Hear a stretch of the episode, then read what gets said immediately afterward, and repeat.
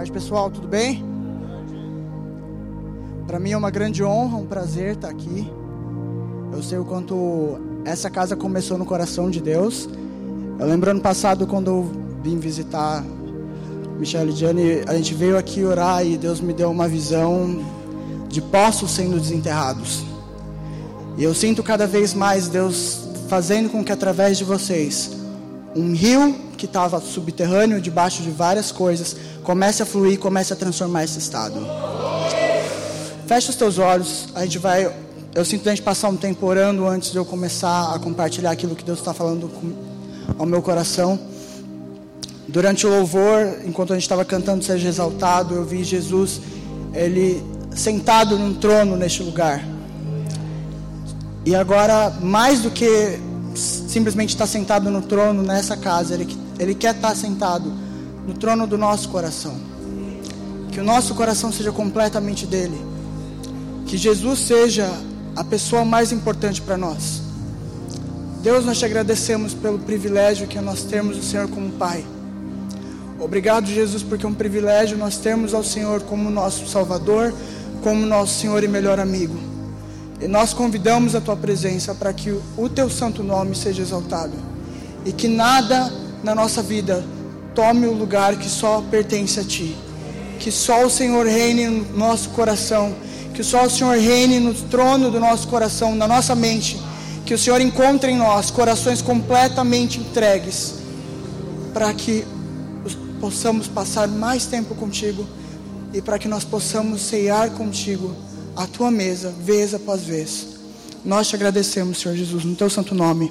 Amém. Amém. Deus tem falado bastante com a gente nesse tempo que eu estou aqui e antes, durante a semana, já fazia um tempo que eu sabia que ia vir para cá, eu já estava orando sobre isso e conversando também com o Michel, com a liderança, a gente sentiu muito forte é, a importância de falar um pouco o que a gente vai falar hoje à tarde nesse painel. A gente vai ter essa primeira etapa em que, a gente vai, que eu vou explicar um pouco mais sobre a questão dos dons e depois a gente vai passar para uma parte de perguntas e respostas. E a primeira coisa que eu gostaria, eu gostaria de começar fazendo uma pergunta. Sobrenatural, profético, curas, é sinal de maturidade? que, que vocês acham? Pode ficar tranquilo que eu não mordo, pode chutar. Não tem resposta errada também nesse sentido. Vamos lá. O que vocês acham? É sinal de maturidade? Por que não é? Hum, aí fica mais difícil, né? Ah, não é sinal, mas por que, que não é? O que, que será que é o sinal de maturidade, que é o sinal de que eu estou entendendo quem eu sou em Deus. À noite a gente vai falar muito mais sobre a questão nosso, da nossa identidade em Cristo, da nossa identidade em Deus. Só que hoje a gente vai falar um pouquinho de como que eu sei que eu realmente estou crescendo nele, prosseguindo em conhecer a Cristo. É porque eu fluo nos dons? Não é. A gente já vai ver por quê. Vamos abrir Mateus 7. Mateus 5, 6 e 7, nós temos reunidos uma pregação específica que Cristo fez, o Sermão do Monte. O Sermão do Monte ele é considerado como uma base do caráter de um cristão. É a base de um caráter transformado, é a base da igreja. Por quê? Porque ele fala exatamente como Cristo é e Cristo descreve para nós como nós podemos nos achegar a Ele e sermos transformados à imagem e semelhança dele, que é o nosso design original, como Deus nos projetou para ser. Só que uma coisa que chama minha, muito a minha atenção é que Mateus 5, Jesus começa falando das bem-aventuranças, de nós sermos sal da terra, luz do mundo. Depois ele fala um pouco da questão do ser e do fazer em relação à oração, jejum. E para mim ele culmina em Mateus 7, aumentando. Ele, durante o Sermão do Monte, ele também aumenta a régua de o pecado não começa só na tua ação, começa na tua mente. Só que nessa parte desse capítulo 7, ele traz uma sobriedade muito grande para a igreja. Um pouquinho antes, ele está falando sobre a questão dos frutos, dos falsos profetas. Ah, no fim dos tempos se levantarão aqueles que vão falar que são profetas, vão ser com lobos no meio dos cordeiros. E ele fala o quê? Por meio do que você vai reconhecer que eles estão certos ou errados? Por meio do fruto. Com uma árvore você reconhece ela pelos frutos que ela dá. Pelos frutos, você vai conseguir ver se aquilo está certo ou errado diante da palavra. Só que para completar isso, logo após falar dos frutos, ele chega falando isso aqui que está no versículo 21. Nem todo aquele que me diz Senhor, Senhor, entrará no reino dos céus, mas aquele que faz a vontade de meu Pai que está nos céus. Muitos me dirão naquele dia: Senhor, Senhor, não profetizamos em teu nome? Em teu nome não expulsamos demônios? Em teu nome não fizemos muitas maravilhas? Então lhes direi abertamente: Nunca vos conheci. Afastai-vos de mim, vós que praticais a iniquidade. Ninguém quer ouvir isso, né? Ninguém quer ouvir uma coisa dessa. Ninguém quer ouvir do próprio Jesus ele falando: sai daqui, eu não te conheço. Muitas vezes a gente lê essa passagem sem entender, mas por quê? Será que é possível a pessoa estar tá tão junto do sobrenatural, como um profeta ou como uma pessoa que se move com cura e nunca ter tido um encontro verdadeiro com Cristo? Infelizmente, isso é possível. E quando a gente para para entender o papel do sobrenatural na igreja, a gente entende que Deus deu os dons para quê? Para edificação do corpo. Então, os dons eram como algo que ajuda o processo, contribui no processo de transformação do mundo através da igreja. Só que isso tem que ser uma consequência do processo de transformação da igreja. Não adianta a igreja querer transformar o mundo se a igreja não quer ser transformada. Não adianta a gente falar, mas o mundo tem que se arrepender, se Deus fala que nós temos que ser os primeiros a nos arrepender. E quando a gente para para analisar o que está lá em Romanos 11, a gente entende ainda mais o que Cristo está querendo falar nessa passagem. Em Romanos 11, no versículo 29, Paulo fala algo que, se toda a igreja soubesse, a gente não passaria por tanta confusão e não seria tão enganado. Romanos 11, 29 diz assim: Pois os dons e a vocação de Deus são dados sem arrependimento. O que é sem arrependimento? Ah, Deus não se arrepende. Ok. Arrependimento não é. Muitas vezes a gente associa arrependimento como, ah, eu parei de fazer algo errado. Só que Deus não peca. Então, como que ele dá sem arrependimento? Ele dá sem, sem ter mudado de ideia. Arrependimento é você ter uma mudança de mente e você falar, ah, eu não vou mais para esse caminho, eu vou fazer aquilo. Mudei de ideia. Deus ele não se arrepende porque ele pecou, de maneira alguma, porque ele é santo. Mas ele se arrepende, ele dá o dom sem se arrepender, porque ele não muda de ideia, ele não vai retirar. Eu pergunto uma coisa: se Deus fala que Ele dá os dons sem arrependimento para a igreja, isso se aplicaria, por exemplo, aos anjos também? Se Ele der alguma coisa para o anjo, Ele vai tirar? O que, que vocês acham? Em Isaías 14, a gente tem um relato da queda de Lúcifer. E um ponto que muitas vezes a igreja fica um pouco confusa é o fato de que ele caiu é óbvio que o poder dele é extremamente limitado. Obrigado. É óbvio que o poder dele é extremamente limitado, ele não tem muito poder. Comparado com o de Deus, ele não tem poder nenhum. Só que ele caiu com os dons. E muitas vezes a igreja tem os lobos dentro dela sem perceber, porque vê, ah, aquela pessoa é extremamente profética. Mas e o caráter dela? Nessa passagem em Mateus 7, Jesus deixa bem claro que a pessoa pode ser usada sim como um sobrenatural, sem ter um relacionamento com Deus. E daí a gente fica, pera. Então quer dizer que o sobrenatural não está no coração de Deus? Muito pelo contrário. Faz parte do coração dele, porque faz parte também da grande comissão. É algo que ele deixou para todo cristão fazer. Mateus 28, 19 e 20, Marcos 16, 15 a 18, está falando justamente da grande comissão. Ide por todo mundo, pregar o evangelho a toda criatura. Quem crê e for batizado será salvo, quem não crê será condenado. E estes sinais seguirão aos que crerem. Em meu nome expulsarão demônios, falarão outras línguas, pegarão em serpentes, se beberem algumas, alguma coisa mortífera não lhes fará dano algum, imporão as mãos sobre os enfermos e eles serão curados.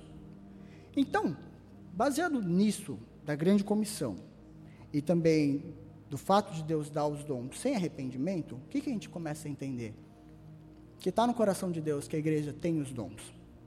Está no coração de Deus que a igreja se mova como sobrenatural. Só que não está no coração de Deus que o sobrenatural seja uma bengala. Como assim uma bengala? Quando a gente para para pensar na nossa identidade, e daí vai até um spoiler do que a gente vai falar hoje à noite. Às vezes a gente não percebe, mas uma das primeiras coisas que a gente pergunta para uma criança sobre o que, que ela gostaria de ser, como gostaria de ter como profissão, a gente pergunta o quê? O que você quer ser quando crescer? Ah, eu quero ser um advogado. Mas a minha identidade é ser um advogado? Não. Aquilo é uma, uma, das, uma das coisas que faz parte da minha vida, minha profissão. Mas sem aquela profissão, eu continuo sendo quem eu sou. A minha identidade não pode estar baseada naquilo que eu faço. Porque senão eu estou fazendo as coisas da maneira inversa. Jesus ele deixa bem claro em Marcos 16 que os sinais vão seguir aqueles que creem. Então ele viu como uma consequência. Se eu tenho fé e eu oro pedindo para Deus vir curar, pode ser que a cura não aconteça? Pode ser que a cura não aconteça. Mas a priori a vontade de Deus é sempre curar. Então a minha parte é só orar e vamos ver o que o Espírito Santo vai fazer, vamos dar o espaço para ele. Agora, se eu quero mover nos dons, não para amar e edificar o corpo, mas para nutrir algum tipo de sentimento de preciso de aprovação, eu estou indo no caminho errado. E para mim não tem nada mais grave, digamos assim, do que ver um monte de milagres várias pessoas sendo abençoadas. Só que chegar no dia e Jesus olhar para mim e falar: Não te conheço. E muitas das vezes a gente pensa: Nossa, a pior coisa nesse quadro é o fato de você ir para o inferno. Mas para mim o pior disso é você ter passado uma vida inteira sem ter conhecido Jesus. Você achava que porque você estava dentro de uma igreja, você estava, você conhecia ele. Você achava porque você orava pelas pessoas, que você sabia qual era o coração dele. Jesus tem que sempre ser a pessoa mais importante para nós. Quando ele fala que se, se, a gente amar nossos pais, nossos filhos e cônjuges mais do que a ele, nós não somos dignos do reino, não é que ele está falando que a gente não tem que amar as pessoas. Mas o lugar no nosso coração que pertence a ele tem que ser só dele. Porque senão a gente começa a cair no engano de fazer. O Sermão do Monte, Jesus fala muito sobre a diferença de você ser e você fazer. Não sejam como os fariseus. Eles, quando jejuam, ficam com a cara acabada e saem na rua parecendo zumbi, parafraseando. Claro que ele não usou zumbi na palavra. Para quê? Para que todos vejam, olha como é espiritual. Quanta unção, quanta humildade. Só que no coração o jejum deles adiantou? Se eles estavam com esse coração de mostrar ser mais espirituais, com certeza não. Jejum, oração, todas as disciplinas espirituais, leitura da Bíblia, oração em línguas e entendimento, como Paulo nos explica em 1 Coríntios 14, tudo isso serve para colocar o nosso coração em um lugar de eu estou disponível. Às vezes eu não entendo, a gente pode até não entender, mas por que, que eu tenho que jejuar? Não é para barganhar com Deus. Não é eu vou jejuar e Deus vai abrir uma porta de emprego nova. Ele pode fazer isso se ele quiser, se ele não quiser, também. Deus não é refém daquilo que eu quero e ele não é obrigado a fazer nada porque eu gostaria que ele fizesse. Amém. Se ele fizesse, se ele não fizer, amém. Ele continua sendo Deus. Mas o jejum coloca o nosso coração em um lugar de eu escolho morrer para mim mesmo. Porque se eu não carregar a minha cruz, eu não estou vivendo um cristianismo verdadeiro. E quando Paulo, ele descreve bem claramente em 1 Coríntios 12, 14, vamos abrir lá, lá rapidinho. Esses são os dois capítulos da Bíblia que mais falam sobre os dons do Espírito Santo.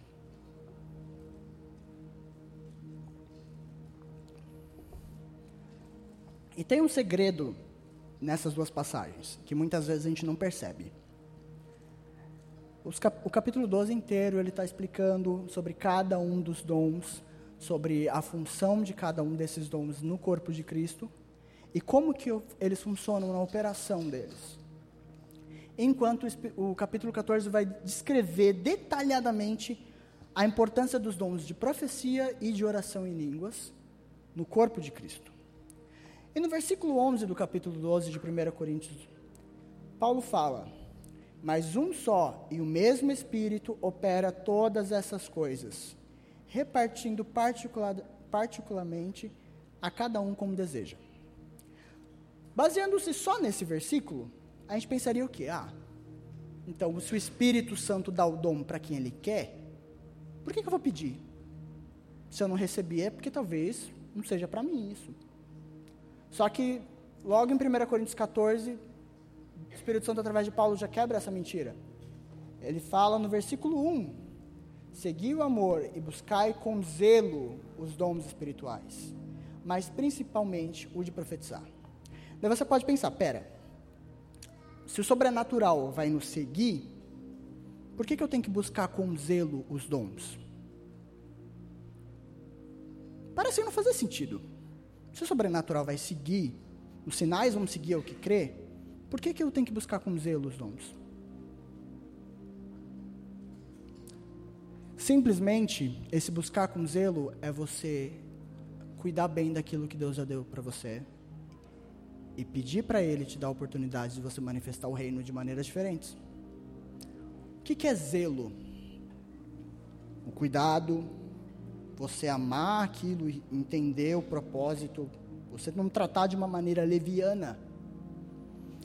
Daí você pode pensar, ah, mas tem como tratar, usar os dons de maneira leviana? Tem. Um exemplo disso, quando a pessoa finge que é uma palavra profética para dar uma indireta. Não é o uso correto dos dons, até porque aquilo não foi uma palavra profética.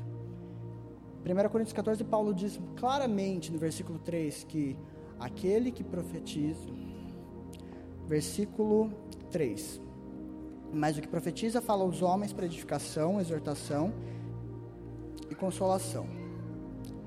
E o que fala em língua edifica-se a si mesmo, mas o que profetiza edifica a igreja. Nesses dois versículos a gente entende o papel da profecia para a igreja. Deus não deu os dons para ser uma frenesi louca de um evangelho gospel doido, de simplesmente cair no chão e ficar rolando. Se você cair no chão, amém, glória a Deus por isso. Mas o que, que isso está mudando em mim? Se os dons, se a operação nos dons não me levarem a ter mais paixão por Jesus, é inútil. É inútil. Sobrenatural sem Bíblia e sem relacionamento com Cristo é misticismo. É misticismo.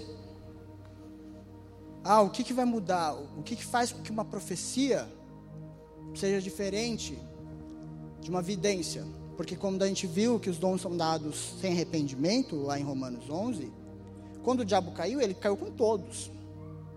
Ou seja, por isso que tem benzedor, é, pessoas que vão benzer para gerar uma cura, ou vidente. Porque o diabo usa os dons de maneira deturpada. Então, que, qual a diferença entre o sobrenatural que está sendo usado pelo Espírito Santo e o sobrenatural que simplesmente é usado pelo diabo? A intenção do coração. Se eu estou com meu coração limpo, eu quero servir a minha igreja, eu quero servir ao reino, e eu entendo que aquele dom é para edificação, eu vou falar, vou usar ele de uma maneira diligente. E como que eu, você usar o dom de maneira diligente? É você não usar aquilo de acordo com os seus próprios interesses. Dos dons do Espírito, a gente vê três categorias de dons na Bíblia. Os de Efésios 4, os cinco ministérios ascensionais, que são os dons de Cristo, que não é para todo mundo, não é todo mundo que vai ser um profeta, não é todo mundo que vai ser um evangelista, um mestre, um pastor, porque ou um apóstolo, porque são dons específicos para quem vai operar 100% na esfera da igreja. Qual que, é necess... Qual que é a lógica da pessoa que vai ser um médico ser um profeta? Vai chegar um momento que ela não vai conseguir conciliar. Ou ela exerce medicina, ou ela vai profetizar o tempo todo, como profeta de ofício. Todo cristão é chamado para ser profético, é chamado para ser apostólico, para ser evangelístico. Eu não preciso ter um cargo, eu não preciso ter um dos cinco ministérios para evangelizar. Não preciso. Eu tenho que cumprir a grande comissão, é para todo mundo, não é a grande sugestão. Eu tenho que cumprir. Eu não preciso de um cargo também para ter uma visão de estabelecer o reino, como uma visão apostólica. Todo cristão é chamado para isso. Mas tem pessoas que especificamente são chamadas para a esfera da igreja para desempenhar esses papéis, para a edificação do corpo de Cristo. Esses são os dons de Cristo. Então, em Efésios 4. Em 1 Coríntios 12, nós temos os dons do Espírito Santo, que ele distribui para edificar o corpo também. O único dom que Claro, você pode orar por você mesmo por cura. Mas o único dom que, biblicamente falando, que tem como objetivo edificar a pessoa que está usando ele, é o dom de línguas. Porque você, quando ora em línguas espirituais, você edifica o teu espírito. Os outros são para servir a igreja, servir o corpo. E se não for feito com amor, é em vão. Por isso que Paulo coloca 1 Coríntios 13 entre o capítulo 12 e o 14. Sobrenatural, sem o amor de Deus, sem relacionamento com Cristo e sem Bíblia, é misticismo. E daí a gente pode pensar, nossa, mas então é meio complexo isso. Eu tenho que querer fluir com os dons, eu tenho que buscar os dons, mas eu não posso permitir com que eles sejam alvo da minha vida? É, o alvo da nossa vida tem que ser conhecer Jesus, nos tornar cada vez mais parecidos com Ele e ajudar as pessoas a conhecerem esse amor que também nos resgatou. Se a gente não está com o coração no lugar certo, aquilo que era para abençoar se torna uma maldição. Se eu não estou com amor quando eu vou profetizar, eu começo a falar algumas coisas que provavelmente não são do coração de Deus, mas são da minha carne. Doutora Sara, fundadora da Igreja Monte Sião, eu estou lá há 17 anos, como o Michel falou, tudo que eu aprendi sobre Bíblia e sobre o profético também, aprendi lá. E uma coisa que ela sempre fala é: nós temos que tomar muito cuidado quando nós vamos profetizar sobre uma situação que a gente sabe muito. Eu sei, por exemplo, que a pessoa ela está passando por um problema financeiro e eu quero que Deus venha e traga um romper. Existe uma diferença entre eu orar declarando a realidade dos céus de um romper porque eu estou declarando aquilo que Jesus já conquistou na cruz. E eu profetizar que Deus vai abrir uma porta de emprego. Porque talvez não seja o momento em que Deus vai abrir essa porta. E daí você fala, ah, mas você falou que Deus ia abrir, ele não abriu, e daí a pessoa fica frustrada. Eventualmente a gente vai cometer esse erro. Mas o, o ponto é: sobrenatural, se não tiver acompanhado de relacionamento com Deus, e não tiver acompanhado de amor ao próximo e da palavra é vazio. Agora, se o sobrenatural vem com uma consequência de eu entendo quem eu sou em Deus, eu entendo que a minha identidade não está baseada no meu ministério, eu consigo amar as pessoas de uma maneira prática, orando por cura. Você pensa, ah, por que a gente ora por cura? Porque a gente ama. A gente não quer que a pessoa sofra uma doença, sendo que Jesus já morreu na cruz para que ela fosse curada. O que, eu profetizo? Para mostrar para essa pessoa os pensamentos que Deus tem a respeito dela. Profecia, muitas vezes a gente pensa que profecia é só falar alguma coisa que vai acontecer lá no futuro. A definição de profetizar é você falar a mente e o coração de Deus conforme o Espírito Santo revela. Ou seja, você está ajudando a pessoa a entender o que Deus pensa dela. Se os dons fossem usados da maneira correta, da maneira em que eles edificam o corpo, a igreja ia crescer de uma maneira extremamente sustentável. Por que, que muitas vezes a gente não vê isso? que, que muitas vezes a gente vê, infelizmente, escândalos, pastores que caem em adultério, porque o pecado não foi tratado, o caráter não foi tratado. E aqui está o maior perigo para o cristão. O maior perigo para o cristão é quando você deixa o teu amor por Jesus se esfriar. E não é porque você ah, vai virar um morno, vai ser vomitado. Isso pode, acontecer também. Mas o pior, esse pior engano é você achar que está tudo bem, ficar empurrando a tua vida com a barriga. Ah, tá tudo bem cometer aquele pecado. Ninguém vai saber. Ou então, ah, Jesus já morreu na cruz por isso. E daí entra a banalização da graça. E por que, que isso é um dos grandes maus que tem afetado a igreja nesse presente século? Porque se eu banalizo a graça, eu não estou reconhecendo quem Jesus é. Eu não estou entendendo quem Ele é. Se eu não consigo me arrepender mais depois de ter o pecado, é porque a minha mente deve estar cauterizada. Como está lá em 1 Timóteo 4. Eu pequei tanto, fiz aquilo tanto, que chega uma hora que. Será que é pecado mesmo? E o maior perigo disso, a longo prazo, faz a pessoa se desviar? Sim. Mas a curto prazo, você se vê como uma pessoa que está um sepulcro caiado. Você está na igreja todo domingo, todo sábado. Seu coração parece estar gelado. Você não sente a presença de Deus como antes. E daí vem alguém com uma palavra profética, com amor, e fala que ela está vendo Deus pegando você pelas suas mãos e te levando para andar com Ele, e levando você para encontrar Ele de novo. Essa pessoa não foi usada por Deus para edificar a igreja? Sim, porque foi com amor. Agora imagine o mesmo caso, chega alguém e fala: Você é um pecador, você vai para o inferno.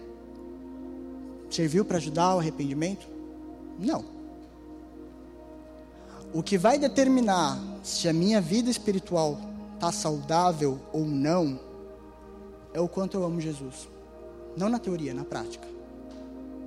Se os meus dons estão sendo usados para amar o corpo dele, eu estou amando ele de verdade.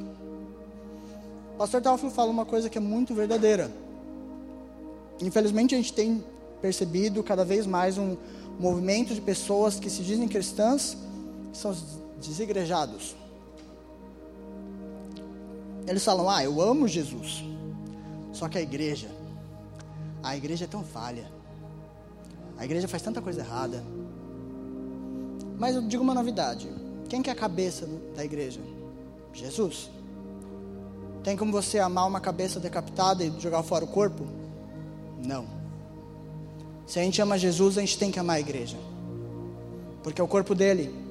Está no coração dele que a gente ame o nosso próximo como a nós mesmos, que nós suportemos uns aos outros em oração, sem julgamento, sem usar o sobrenatural para dar indireta, mas para usar para compartilhar o coração dele. Muitas vezes a gente cai no engano de achar que só porque eu estou fluindo nos dons está tudo certo. A gente já viu que os dons são irrevogáveis, que Deus dá, Ele não tira. Eventualmente, a pessoa fica com a mente cauterizada porque ela está em fornicação, mas ela foi orar por cura e deu certo. Falar, ah, será que ver pode viver em fornicação? Não pode. Claro que não. Está na Bíblia que isso não é condenado, que isso é errado. Vai perguntar, mas como que Deus usou? Ele pode ter usado a misericórdia dele por conta da pessoa que precisava de cura. E eventualmente, a pessoa começa a andar de uma maneira tão escrachada de não querer saber da palavra, de não cumprir o que está no coração de Jesus e agir pelas suas próprias forças, que quem está operando aquela cura, ou quem está operando aquela profecia, nem é mais o Espírito Santo. Se o diabo ele sabe imitar os dons, por que, que ele não faria isso? Quando Jesus fala dos lobos no meio dos cordeiros, ele está falando disso. Mas então, como que eu sei que eu estou fazendo as coisas da maneira correta? Porque a gente está aqui falando sobre isso não para todo mundo ficar com medo de profetizar. Meu Deus, será que eu vou profetizar e vai ser o diabo? Calma, isso não vai acontecer. Desde que você esteja vivendo um cristianismo verdadeiro. Os dons eles são para edificar o corpo. Por isso que Paulo fala em 1 Coríntios 14, 3 que a profecia tem que edificar, consolar e confortar. Se você recebe uma palavra profética que, em vez de te dar ânimo, te dá desânimo, deixa de lado, que provavelmente não foi Deus. E não tem problema, às vezes as pessoas vão errar. Mas como que eu sei que aquilo veio do coração de Deus? Se aquilo está de acordo com a palavra e se aquilo edifica o meu corpo, edifica o meu espírito. Então a gente começa a perceber que, sim, nós somos chamados para cumprir a grande comissão com o sobrenatural, faz parte. E Deus tem restaurado muito o ministério profético nas últimas décadas. A gente vê muita confusão ainda no corpo de Cristo em relação à profecia, em relação ao apostolado, porque é uma coisa relativamente recente para a igreja. Ah, pera, mas não existia no Antigo e no Novo Testamento? Existia. Só que desde a morte dos, dos discípulos, dos primeiros apóstolos, a igreja foi passando por diversas fases na sua história, desde, que o, momento que, desde o momento que o cristianismo também foi permitido em, no Império Romano por Constantino, mas ele fez aquilo em forma de barganha. Ah, vocês me apoiam, deixo vocês serem livres, daí um monte de gente virou cristão, sendo falso cristão, e daí foi diluindo a essência daquilo que Deus colocou. Até o ponto que os dons ficaram completamente enterrados. Deus levantou pessoas que foram como reformadores, como é, como avivalistas mesmo para mostrar o coração dele em relação ao sobrenatural. E nas últimas décadas Deus tem trazido isso à tona. O profético, conhecer a mente e o coração dele. Dons de cura, cumprir a grande comissão na prática. Isso está sendo restaurado. E não é porque às vezes tem confusão que a gente vai jogar fora algo que é bíblico e algo que Deus quer para nós. A gente tem que aprender a lidar com isso. Muitas vezes a gente pode pensar, ah, mas os dons dão bagunça. A igreja tradicional abandonou e por isso que ela é tão quadradinha, parece quase perfeita. Só que abandonou uma das coisas que mais transformam a sociedade, mais transformam a igreja. Por quê? Com o batismo do Espírito Santo, o Espírito Santo começa a transformar a nossa mente. Romanos 12, 1 e 2 fala que quando nós nos apresentamos como um sacrifício vivo, Sacrifício vivo está vivo pegando fogo. Então não é aquela coisa, ai que delícia, sou um sacrifício vivo. A gente canta isso com muita alegria, mas a gente pensa que na dor que deve ser você ser queimado. E precisa ser queimado. Porque quando eu permito o Espírito Santo me queimar e me transformar, eu posso viver a boa, perfeita e agradável vontade dele. E nesse processo que o Espírito Santo transforma o nosso caráter, a gente começa a ser mais como Jesus. E a gente dá o indício do que é a maturidade de um cristão. Não é o sobrenatural. É o que a gente lê em Gálatas 5, 22.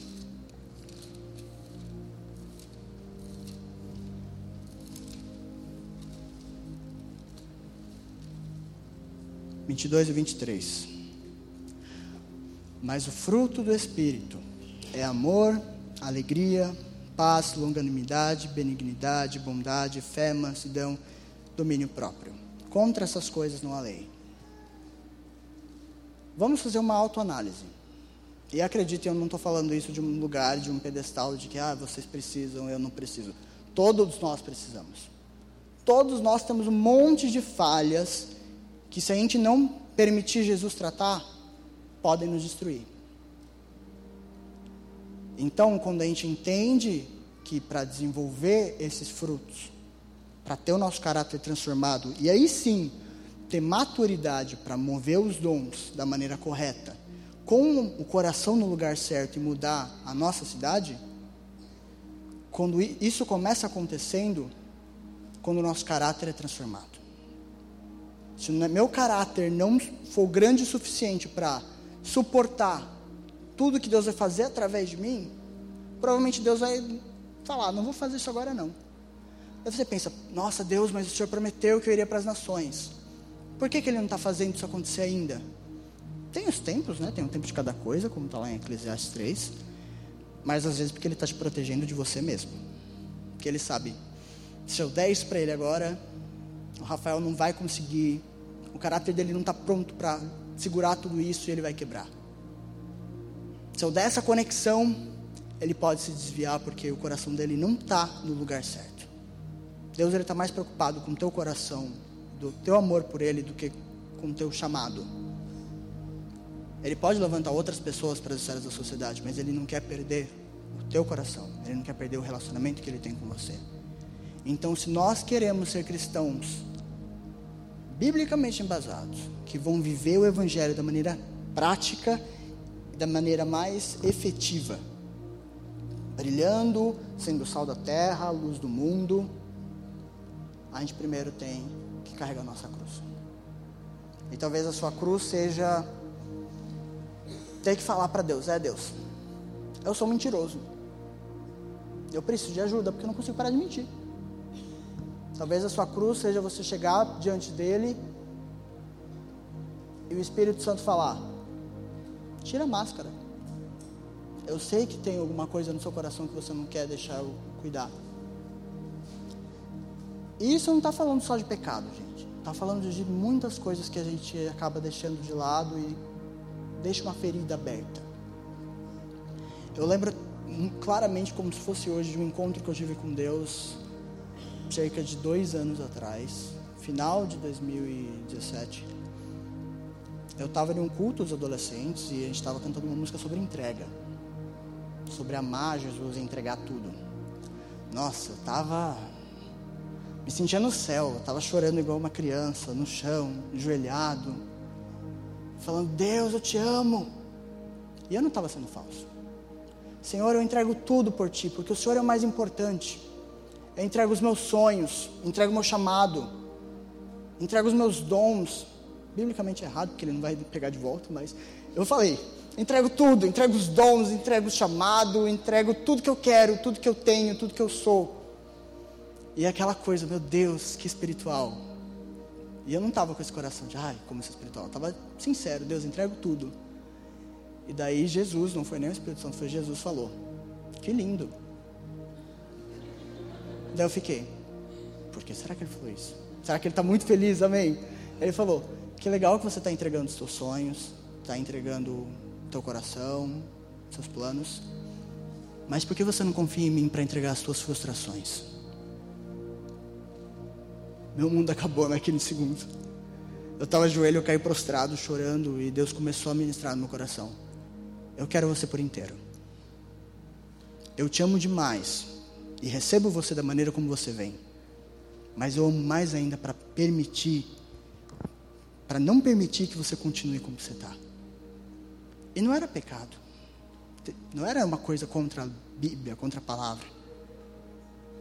Eram mentiras que eu acreditava sobre mim mesmo. Frustrações que eu levava e que eu nunca tinha conseguido falar para ninguém. Que eu vivia deixando de lado. Sabe aquela coisa quando Deus está te levando mais fundo e você começa a ver algo dentro de você que você fala, é melhor eu deixar de lado, porque senão isso vira um monstro que pode me destruir. Quando a gente está. O André Tanaka usa uma ilustração que é bem clara como a gente tem o nosso caráter transformado quanto mais fundo nós vamos com Deus. Se eu tô com uma camisa, uma camiseta branca, é branca. Depois de um tempo, ela começa a ficar meio amarelada. Não fica mais aquela branca, ah, se todo branco fosse Vênus, né? Não, tá amarela. Só que você está numa sala com uma luz amarela, ah, isso aqui é branco. Está numa sala meio escura, isso aqui é branco. Quanto mais eu vou me chegando de uma luz como a do sol, eu percebo, eita, está amarelo. Quanto mais eu me achego perante Deus, mais eu percebo coisas em mim que eu preciso permitir Ele tratar. E às vezes, não é só uma iniquidade, não um pecado, eu não sou um adúltero que está vendo uma vida dupla. Não. É uma mentira que eu tenho acreditado sobre quem eu sou. Às vezes eu não posso acreditar, começar a acreditar que, ah, talvez você não sirva para aquilo. Talvez você não seja tão amado. Nossa, Deus perdoa você depois que você fez. São mentiras que o diabo vai falando e a gente começa a pegar aquilo como se fosse uma verdade absoluta. E naquele momento eu falei: tá bom, Deus, eu quero entregar as minhas frustrações. E eu levantei de lá decidido a ir conversar com meu líder e falar: olha Espírito Santo está me levando para um processo onde Ele está me quebrando. Eu estou vivendo Zé 6. Eu estou vindo ao Senhor para que Ele me despedace. E esse meu líder falou: Você está no melhor lugar. Porque quando nós permitimos, como está em Jeremias 19, Deus nos quebrar como um vaso de barro, Ele vai nos reconstruir. Se nós não permitirmos Deus nos quebrar e reconstruir, a vida vai fazer isso. E vai ser muito mais feio. Porque não vai ter o amor dele. Agora, se eu estou com meu coração aberto para que Jesus apenas reine na minha vida, se eu estou com meu coração aberto para viver um cristianismo baseado em quem Ele diz que eu sou, o sobrenatural só vai acrescentar. Sobrenatural vai servir para eu amar as pessoas de uma maneira mais prática, para eu conhecer o coração dele, vai servir para me fazer ser um cristão que está vivendo a boa, perfeita e agradável vontade de Deus. Agora, se meu coração não estiver no lugar de eu quero carregar minha cruz, morrer para mim mesmo e entender o teu coração, o sobrenatural vai ser uma bengala. E meu coração vai estar no lugar errado. E daí, no fundo, no fundo, eu sei que eu estou quebrado. Só que não, eu sou líder. Não posso deixar ninguém perceber. Não, o que vão pensar de mim? Daí tá tudo bem. Tudo bem, aleluias. Estou na igreja tremendo na unção. Chego em casa, vou pôr a cabeça no travesseiro e penso: o que, que eu estou fazendo com a minha vida, Deus? Jesus não morreu numa cruz para a gente ver uma vida cristã miserável nesse sentido. Ele morreu para que nós vivêssemos uma vida plena, em que nós entendemos que sim, os dons fazem parte de algo que Ele tem para a nossa vida, mas é uma consequência de andar com Ele. E eu sinto muito forte que uma das coisas que Deus quer fazer aqui, Ele quer levar vocês a cada vez mais andarem com Jesus. Muitas vezes a gente passa a nossa vida inteira como cristãos correndo para Ele. As coisas apertam, a gente corre. Oro mais, jejuo mais. Fica tudo uma calmaria, um período, ah, eu entrei na terra prometida. Quando a gente vê, a gente, cadê Jesus? Ele já está lá e eu estou aqui. Ai, que lugar bonito. E Jesus falando, vem comigo. Você, ah, não, espera aí. Daí começa a apertar, Jesus, volta aqui. Sai correndo. Ele não quer isso. Ele morreu para que nós vivêssemos uma vida plena, que é andar com Ele, viver com Ele o tempo todo, nos dias bons e ruins. Falando, Jesus, eu estou muito amargo, me ajuda. Umas semanas atrás, eu acordei, eu estava mal-humorado, eu falei, eu não vou falar nada, porque eu sei que se eu falar, eu vou reclamar muito. Então eu falei, Jesus, só vem com teu doce amor tirar toda essa amargura do meu coração. E às vezes a gente vai ter que fazer isso. Muitas vezes.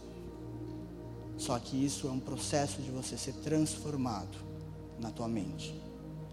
E uma das provas que o sobrenatural, usado da maneira correta, com a motivação certa, transforma, é a oração em línguas.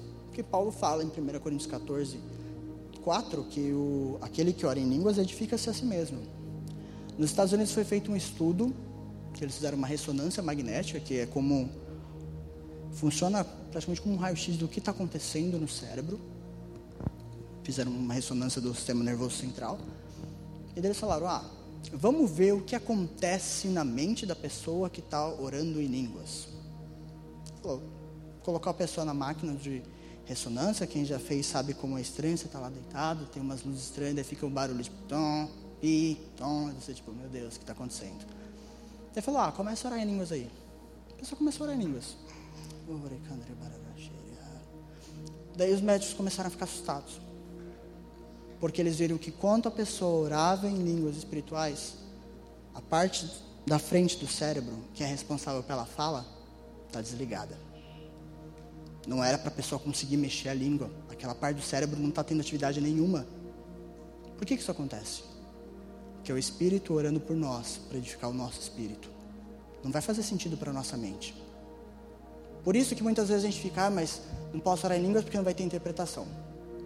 Biblicamente falando, o dom de interpretação, que muitas vezes não acontece mais porque a igreja deixou de buscar, ele é extremamente necessário quando você está no microfone orando em línguas e alguém tem que traduzir aquilo, porque interpretar aquilo, porque é uma profecia. Eu lembro no começo da montição que a doutora Sara ela começou a ser usada pelo Espírito Santo a começar a pregar e do nada começava a profetizar e começava a profetizar em línguas. E ela falava: Deus, eu sei que é para a igreja, porque eu sei que é uma profecia.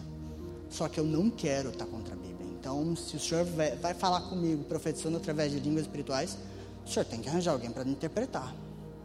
Ela orou isso: Deus, eu não quero estar contra a tua palavra. Que é uma das maneiras da gente ver se o nosso cristianismo está sendo verdadeiro ou não. Até que teve um dia que ela foi cheia do Espírito Santo, ela começou a orar em línguas dela, falou, meu, pensou, meu Deus, eu vou começar a profetizar e vai vir em línguas, Deus, por favor, manda alguém para interpretar.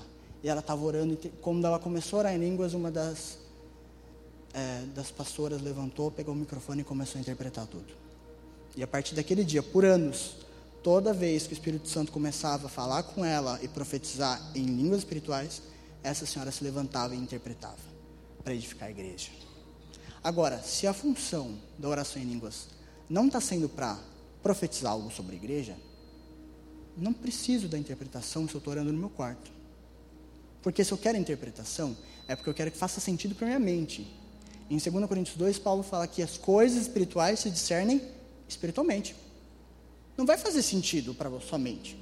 Às vezes você está orando em línguas e sua mente pensa: Sério que você está fazendo isso? Será que está adiantando? Será que está acontecendo alguma coisa? Só que você está em fé, se desenvolvendo, edificando o teu espírito, deixando o Espírito Santo orar por você aquilo que você precisa orar. Claro que para não ficar para trás na sua mente, depois você vai e vai orar com entendimento. Você vai orar em português, porque você vai orar entendendo o que você está orando. E oração de entendimento não é aquela oração que muitas vezes fala, tipo, antes de dormir, Deus, obrigado pelo dia, abençoa a minha noite, amém. Não é você entender o que você está orando. Deus, o que está no teu coração? O que, que eu posso orar hoje, Deus? Pai, hoje eu não quero pedir nada, só quero agradecer. Ou então hoje eu não quero pedir nada por mim, eu quero pedir aquilo que está no teu coração pela igreja ou pela minha cidade. Quando isso acontece, quando o profético, quando cura estão alinhadas com quem nós somos em Deus, os dons não se tornam quem nós somos, mas eles se tornam parte da nossa vida de uma maneira sustentável, gerando transformação e gerando mudança e edificação.